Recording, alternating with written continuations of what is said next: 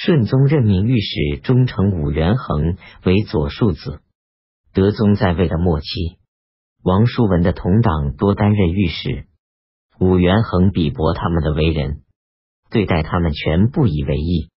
武元衡担任山陵仪仗使时，刘禹锡请求担任判官，武元衡没有答应。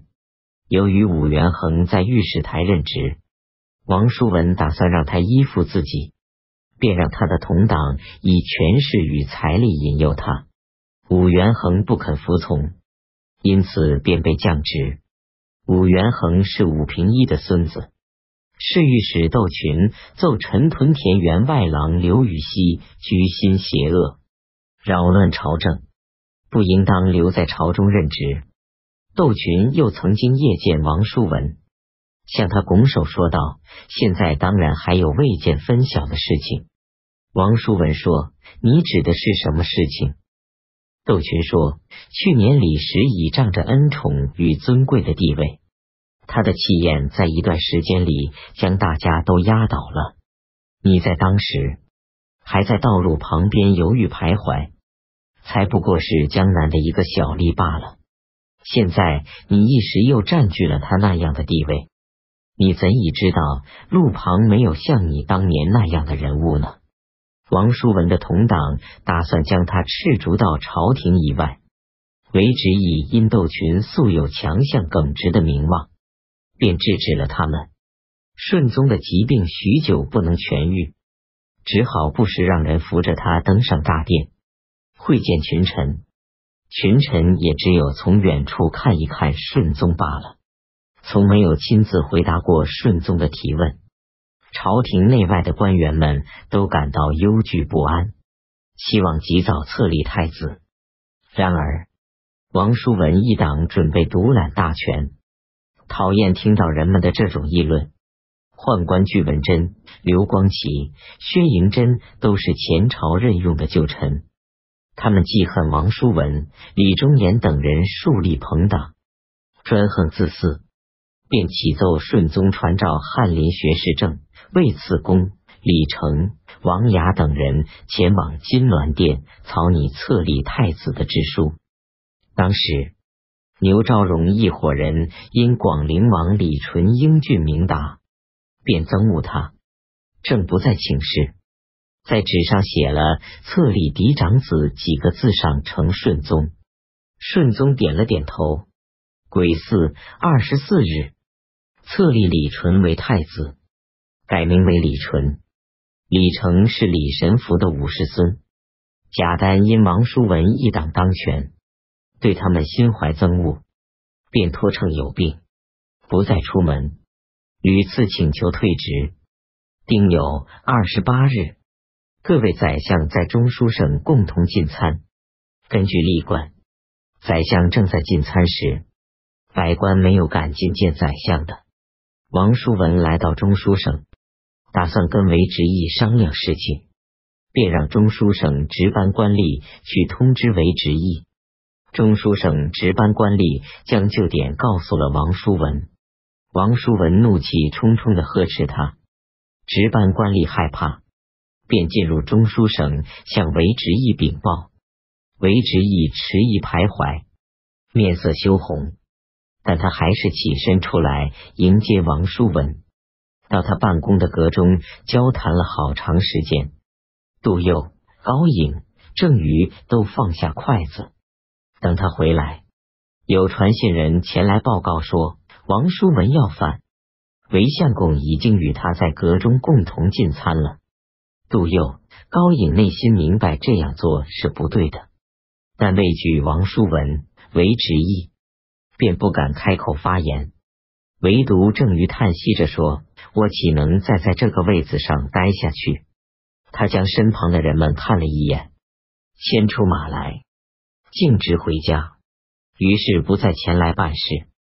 贾丹、郑与两位宰相都是在天下富有崇高声望的人物，相继归隐退卧。王叔文、韦执义愈加没有可顾虑与忌惮的了。而远近各地的人们却大为恐惧。夏季四月壬寅初三，顺宗册立弟弟李鄂为亲王，李成为真王；册立儿子李经为谭王，李伟为君王，李纵为续王，李叔为举王，李仇为密王，李总为桓王，李约为少王，李杰为宋王，李相为吉王，李为纪王，李启为和王，李炫为恒王，李为惠王。李婉为福王，李为辅王，李衮为越王，李申为元王，李伦为贵王，李为义王。一四初六，顺宗驾临宣政殿，册封太子。官员们目睹太子仪表堂堂，退下来以后，纷纷互相庆贺，以致有人感动的哭泣了。朝廷内外都非常高兴。然而，唯独王叔文脸上带着忧虑的神色，口中又不敢说什么，只是吟诵杜甫所作诸葛亮祠堂诗道：“出师未捷身先死，常使英雄泪满襟。”听到他读诗的人们都讥笑他。在此之前，太常卿杜黄常遭到裴延龄的嫌恶，因而停留在侍御史的职位上。历时十年，不得升迁，及至他的女婿韦执义出任宰相后，才被提升为太常卿。杜黄常劝说韦执义率领群臣请求太子代理国政，韦执义吃惊的说：“丈人刚刚得以晋升官职，怎么能够开口就议论宫廷中的事情？”杜黄常气的脸色都变了。他说：“我蒙受肃宗、代宗、德宗三朝的恩典，难道能够凭着升迁一个官职就把我收买了吗？”于是，杜黄常生气的用手撩起衣裳，起身离去。戊申初九，顺宗任命给事中陆淳为太子侍读，还给他改名为陆志。韦执义认为自己独揽大权。唯恐太子心中不快，所以使陆贽出任侍读，让他暗中查看太子的意向，而且就便向他解释。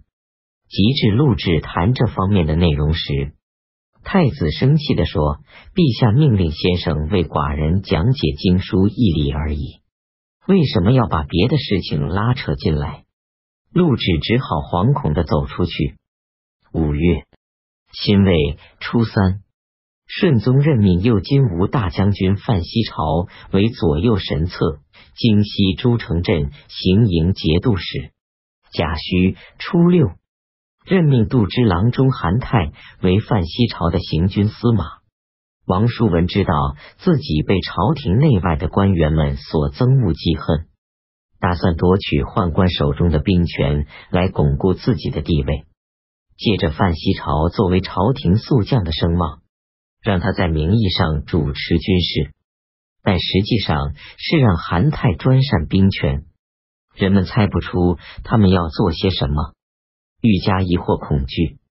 辛卯二十三日，顺宗任命王叔文为户部侍郎，依然如前充任度支副使和盐铁转运副使。据文贞等人憎恶王叔文独揽大权。设法免除了他翰林学士的职务。王叔文看到制书后，大为震惊。他对别人说：“我每天按时到这里来商量公务，如果不能够在翰林院担任职务，就没有到这里来的理由了。”王当即替王叔文上书，请求保留学士职务。顺宗不肯听从，王再次上书。顺宗才允许王叔文隔三五天到翰林院来一次，但仍免除翰林学士的职称。王叔文开始恐惧了。六月己亥初二，顺宗将宣赦巡官杨世鄂贬为汀州宁化县尉。杨世鄂因公务来到长安，适逢王叔文当权，便公开谈论他的错误。王叔文得知这一消息后，非常生气，打算发布诏书将他斩杀。韦执义不肯同意，王叔文又打算用杖刑将他打死。韦执义认为也不能这样做，于是将杨世鄂以贬官论处。自此，王叔文开始非常嫌恶韦执义，在他们二人门下往来的人们都恐惧起来了。不久前，剑南之都副使刘辟把韦高的意图转达给王叔文，要求统领剑南三川。刘辟对王叔文说。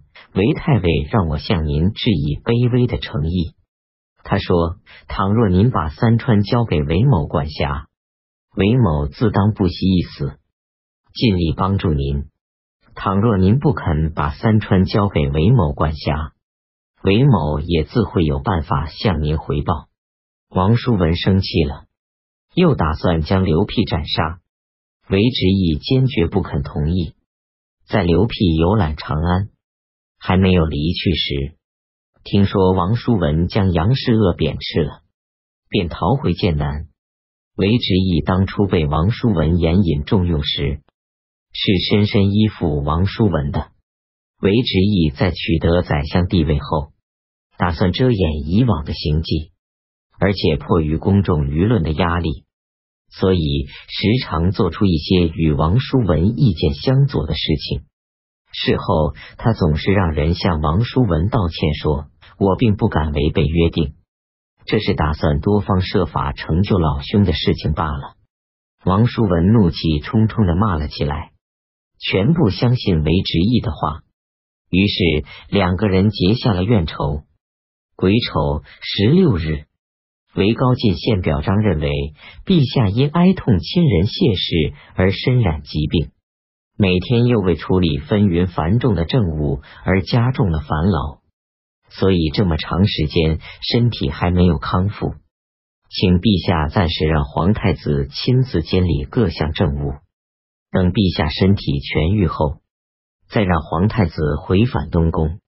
我身兼大将与宰相的职务，现在我所奏陈的事情，正是我应尽的本分。韦高又向太子进献监书，认为圣上远效法高宗皇帝，居丧而不肯发言，将朝廷大政交托给臣下，但是所交托的人选并不适当。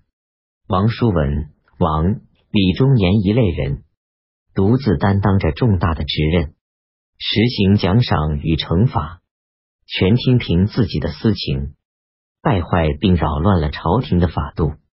他们动用国库的积蓄，以便贿赂执政的权臣；他们扶植安插亲信人员，遍及各个显贵的职位；他们暗中接纳圣上的侍从人员，使忧患蕴含在宫室的门屏之内。我私下里担心他们会倾覆太宗皇帝创下的圣美基业，会危害殿下的家国。希望殿下即日奏报圣上闻之。将这一群小人驱逐出去，使朝政掌握在人主手中，各地臣民便会获得安宁了。韦高倚仗着自己是身居要职的大臣，又在遥远的西蜀地区任职，估量着王叔文不能动摇他的地位，于是尽情说出王叔文的邪恶。不久。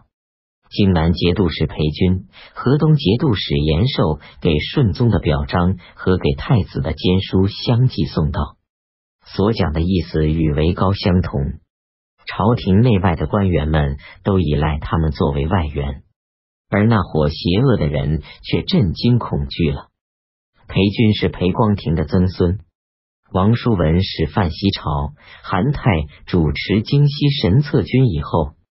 朱宦官还没有明白其中的道理，适逢边疆各将领各自呈送书状向中尉陈词，而且提到他们刚刚归属范西朝统辖，宦官们开始明白兵权已经被王叔文等人夺走，于是大为恼怒的说：“如果按照他们的计谋干下去，我们这些人肯定要死在他们手里。”于是秘密命令各边防来使回去禀告各将领说，不要将军队归属别人。范西朝来到奉天时，各将领没有前来的，韩泰骑马回来，报告了这一情况。王叔文无计可施，只是说：“这可怎么办？这可怎么办？”没过多久，王叔文的母亲病情严重。丙辰十九日，王叔文被办了丰盛的酒食，与各位翰林学士和李忠言、巨文贞、刘光启等人在翰林院饮酒。王叔文说：“我的母亲有病。”过去因我承担着国家政务的缘故，无法亲自为母亲求医访药。现在我准备请假回家侍奉母亲。近来我竭尽心力，不必危险艰难，这都是为了报答朝廷的恩典。我一旦离开朝廷，返回家乡去，各种诽谤纷至沓来，谁肯体察我的隐衷，说一句话帮助我呢？巨文珍总是随着王叔文的话抢白他，王叔文无法对答，只好斟满了酒劝大家喝。酒过数巡，便散了宴席。丁巳二十日，王叔文因母亲去世而免除了官位。秋季七月丙子初九，顺宗加封李师古为检校侍中。王叔文为母亲扶丧后，韦执意一发，不肯采用他的意见。王叔文大怒，与他的同党日夜图谋再被启用，并一定要首先斩杀韦执意，把不肯附和自己的人全部诛灭。听说此事的人都震恐不安。自从王叔文回家后，王室却着落。便天天到宦官和杜佑那里请求启用王叔文担任宰相，并且统领北军。既然没有得到认可，他便请求任命王叔文为威远军士、平章事。又没有得到认可，他的同党都忧恐经济，感到难以自保。这一天，王坐在翰林院中，接连三次上书，全不见回复。知道难以成事，坐卧不宁。到了夜间，王忽然大叫道：“我中风了！”第二天，他被抬回家中，于是再也不曾走出家门。己丑二十二日，顺宗任命仓部郎中、判度知案陈建为河中少尹。至此，王王叔文的同党开始从朝中被斥逐出去了。